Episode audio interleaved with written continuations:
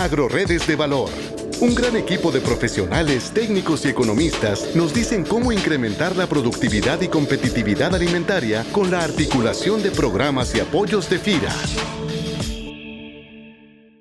Hola, ¿qué tal? Bienvenido a esta emisión de Agroredes de Valor una producción de la Subdirección de Promoción de Productos y Servicios de FIRA que tiene como objetivo compartir con quienes nos escuchan información y comentarios que puedan resultar de utilidad para un mejor y mayor conocimiento de las redes de valor en el sector alimentario y que contribuya también a la toma de decisiones en las actividades que realizan productores, empresas, despachos de asistencia técnica, intermediarios financieros y por supuesto personal de FIRA interesado en el quehacer de nuestro sector. Y bueno, el día de hoy nos acompaña en AgroRedes de Valor el ingeniero José Gerardo Reyes Martínez, facilitador nacional del Sistema Producto Limón, a quien le damos la más cordial bienvenida a nuestro podcast. Ingeniero José Gerardo Reyes Martínez, bienvenido a esta herramienta de comunicación de FIRA. Muchas gracias por esta oportunidad que me dan. Un saludo a todos los que nos escuchan. Ingeniero, ¿qué es y qué hace el Consejo Nacional del Sistema Producto Limón? Bueno, el Comité Nacional Sistema Producto Limón Mexicano, con la CIPROLIP AC, es una organización que representa todo aquello que generan los eslabones productivos de la cadena limón mexicano. Principalmente estamos en el desarrollo de proyectos de investigación, proyectos de comercialización, buscando estrategias para mejorar la cadena productiva en todos y cada uno de sus aspectos, desde la generación de los viveros, desde mejorar las actividades productivas en el campo a través de proyectos de apoyo directos y así mismo comercialización para buscar alternativas de mercado, de resolver problemáticas en conjunto con las instituciones gubernamentales. También estamos vinculados en eventos, en ferias, exposiciones, buscando incrementar el consumo del producto, desarrollar campañas de promoción del producto, etcétera, etcétera. Estamos en toda una amplia gama de desarrollo de la cadena productiva limón mexicano. ¿Cuáles considera que son actualmente los principales retos y oportunidades para productores y empresas nacionales dedicados a la producción y transformación de limón? Yo quiero comentar que hoy en día las superficies de limón incrementan. Digamos, el limón mexicano a nivel nacional está produciendo alrededor de un millón de toneladas anuales. De ese, el 85% se queda en México y solo un 15% se exporta. Y es que México somos un alto consumidor de lima mexicana. Preferimos la lima mexicana por su sabor, por su acidez. En tanto, la lima persa, del 100% que se produce, que es alrededor de otro millón de toneladas, se exporta un 85% y solo un 15% se queda en el país. Entonces, como principales oportunidades es el mercado. Ahora, esta oportunidad ha venido creciendo de tres años a la fecha, principalmente porque la productividad de las plantaciones ha venido disminuyendo por problemas fitosanitarios, por afectaciones climatológicas. Quiero comentar que en el 2013, 2014 tuvimos una cuestión muy fuerte. Por un lado, tuvimos la problemática más fuerte en la parte de HLB, que le impactó al estado de Colima, zonas de Michoacán,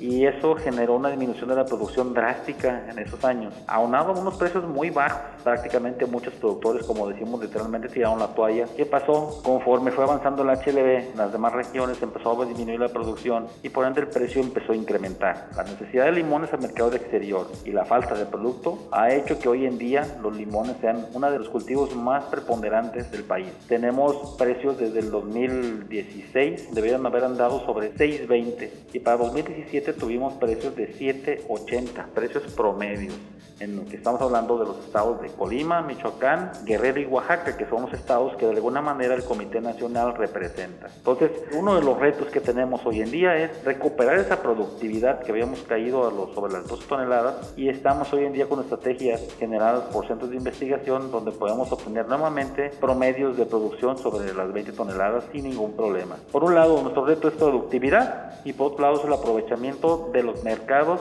ya no nada más Estados Unidos, sino estamos hablando de Europa, Asia, etcétera, etcétera, que demandan nuestra fruta de limón mexicano y mercados que últimamente también exigen mayor calidad en cuestiones de cosecha, de empaque y de producción. Además de la diversificación de mercados, ¿qué acciones pueden emprender los productores para incrementar la productividad del cultivo y al mismo tiempo optimizar o reducir sus costos de producción? Después del impacto que tuvimos con el HLB, ¿qué pasó? Que llegamos bombardeando para eliminar el problema. Eso incrementó la presencia de otras plagas. Esas plagas hicieron que nuestros cultivos se encarecieran mucho más. Con eso hemos aprendido que para el cuidado del medio ambiente debemos de usar también pues, productos de manera racional y productos que sean de bajo impacto ambiental y el uso de control biológico a la mano también.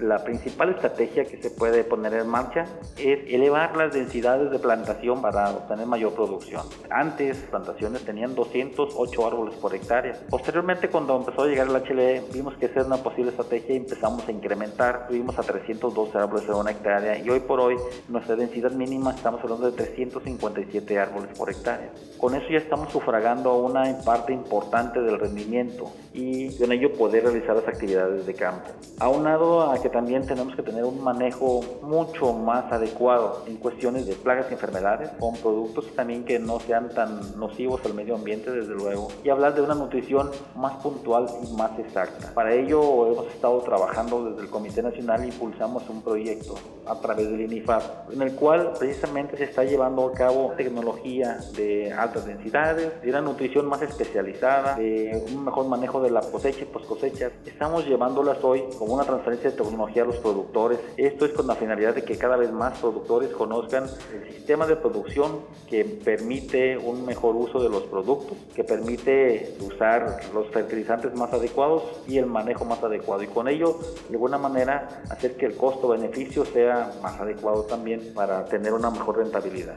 Y en lo que se refiere al tema de la transformación o el valor agregado del producto, ¿qué oportunidades de mercado han detectado para la industrialización y comercialización de productos derivados de limón? En cuanto a la industrialización, creemos que ha habido un estancamiento. La fruta industrial no ha ido más allá de los tres pesos y solo en algunas temporadas del año. Nosotros vemos de que el mercado no está muy interesado en esta parte y no ha crecido. Lo que estamos promoviendo es los productos alternativos, por ejemplo, de la generación de conservas, la generación de licores, generación de dulces que tengan que ver con jaleas. Estos proyectos están empezando a detonarse en algunas zonas como productos regionales y es una alternativa que estamos pulsando hacia regiones ejidales donde, donde se puede eh, promover todo el consumo de estos productos que les estoy hablando. En el caso de la industrialización, hay un proceso más arriba de lo que son los simples aceites que se obtienen. Le llaman una despertanización, que es la separación de moléculas de los aceites para obtener esencias más específicas y que están siendo utilizadas en perfumería, cremas, en medicamentos, etcétera, etcétera. Pero es algo todavía que todavía no se ha estado explotando como debiera de ser. Eh, y esto, bueno, de alguna manera, en unos cuantos años, pues ya tendríamos un avance importante en esta área. Sentimos que a la industria lo que le está haciendo falta precisamente es una modernización de sus procesos para ser más eficiente tanto la energía y el mejor aprovechamiento del producto del campo.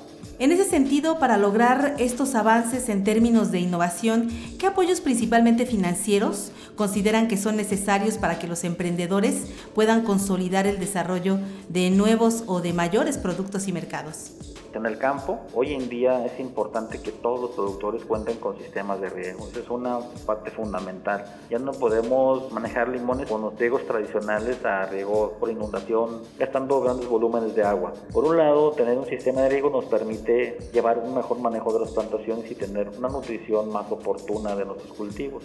Otra área es el apoyo para la adquisición de material vegetativo. Muchas veces existen las necesidades de renovar plantaciones con altas densidades y esto tiene un costo elevado y la mayor inversión de una plantación que se tiene que recuperar en un lapso no mayor de tres años. Y desde luego también los equipos necesarios que tienen que ver con aspersores y contractores en la parte de producción. En la parte de empaques es importante continuar invirtiendo en los procesos de inocuidad y en la modernización de empaques para que tengamos un producto con calidad certificada, inocua, para poder llegar a mercados en el extranjero.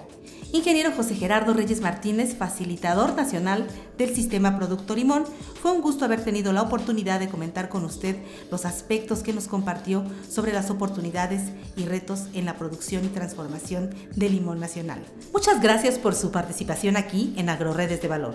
Muchas gracias por las atenciones de FIRA para nuestra organización.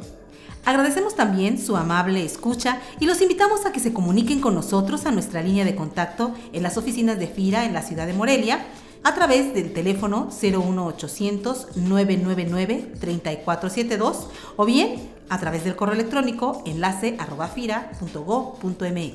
Nos despedimos de ustedes deseando que tengan una provechosa semana de trabajo. Hasta la próxima emisión. Este podcast es una producción de la Subdirección de Promoción de Productos y Servicios de FIRA.